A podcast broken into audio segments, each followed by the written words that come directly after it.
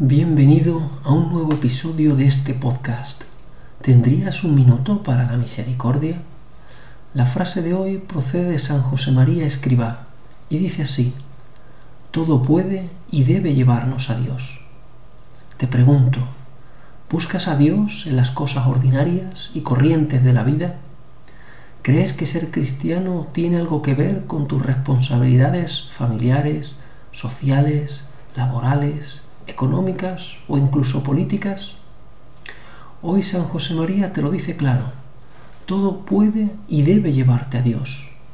Por tanto, no se trata de que vivas su amor misericordioso solo en la iglesia o en la parroquia.